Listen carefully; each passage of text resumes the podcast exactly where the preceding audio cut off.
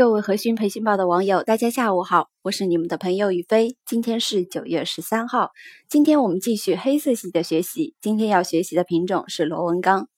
下面和大家一起学习娄启华老师今天上午十点零二分发送过来的音频内容。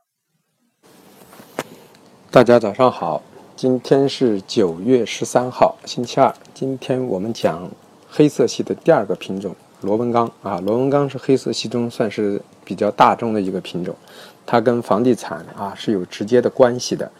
那么从现阶段来说，螺纹钢已经啊已经连续跌了一段时间了。原因就是什么呢？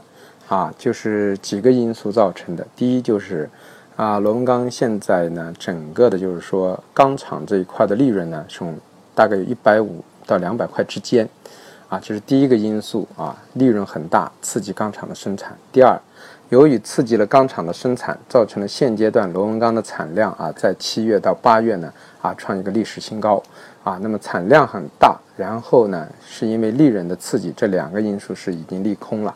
那么第三个因素的利空呢，就是啊啊，由于铁矿石的价格呢下移，铁矿石呢占螺纹钢的啊。整个的就是一个生产的原材料中的比值是很高的，那么它的价格的下移，直接对铁矿对螺纹钢来说呢，成本是下移的很快，那么这样的话利润就能够保持，这是第三个因素利啊，属于它一个下跌。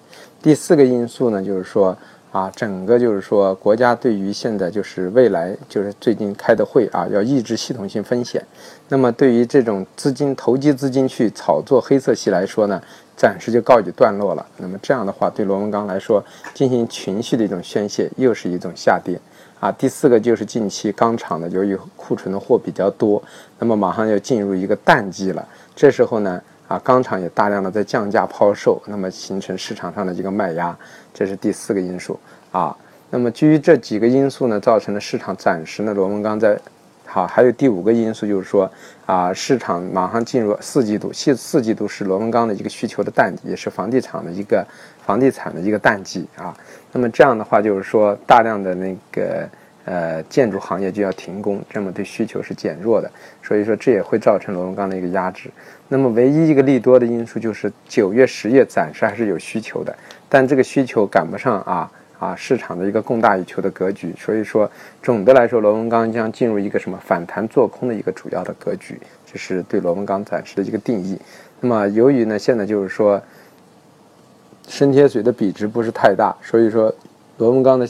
过程中呢，最好是反弹去做空，但反弹的高度可能就不会太高，所以只只有控制好仓位去做。我们认为暂时也不会说跌得太快、太深，因为到了两千二之后再往下呢，对于钢厂来说呢，就就有点那个啊。当然了，这时候如果铁矿石也跟下来了嘛，对钢厂利润倒还是稳定，但是再逐渐的下移，可能会对钢厂来说是有一定的吸售状态的啊，因为毕竟今年的房地产这一块儿。啊，还是到现在为止还是如火如荼的啊！限购的目的就是多地限购的目的就是代表市场上的资金大量的流入地产产生的一个结果啊。那么今天现在就说一下今天的一个价格格局啊。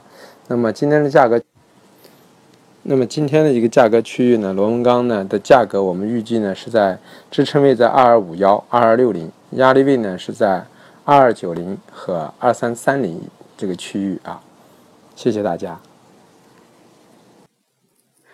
感谢罗老师，我们听到了螺纹钢的支撑位是二二五幺和二二六零，压力位是二二九零和二三三零。今天早上刚收到语音，我试着画线的时候还觉得不太可能，支撑位的两个位置怎么缩放都找不到。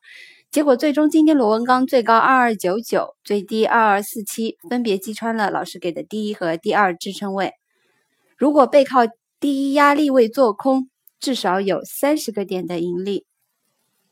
兵马未动，粮草先行。今天的干货您都收到了吗？更多内容，敬请继续关注我们的节目。我们除了每天分享一个品种的解析，还会分享罗老师之前的历史锦囊。收听节目的朋友，请关注我的喜马拉雅账号，我们将有更多精彩奉献。今天要特别感谢一位给我留言的听众，他建议我每天播报的时候加上日期，非常感谢您的提议。欢迎大家留言，让宇飞不断进步。如果您想加入我们的学习圈，请加入娄启华每日期货分享群。我们的 QQ 群号是幺四七七五二四三六，重复一遍幺四七七五二四三六。老师每日一个品种的行情解析，每天十点优先公布在和讯培训宝的官网，注册登录即可收听。期货有风险，投资需谨慎。希望我们的节目能帮助到大家。再次感谢娄启华老师。如果您喜欢我们的节目，就分享吧。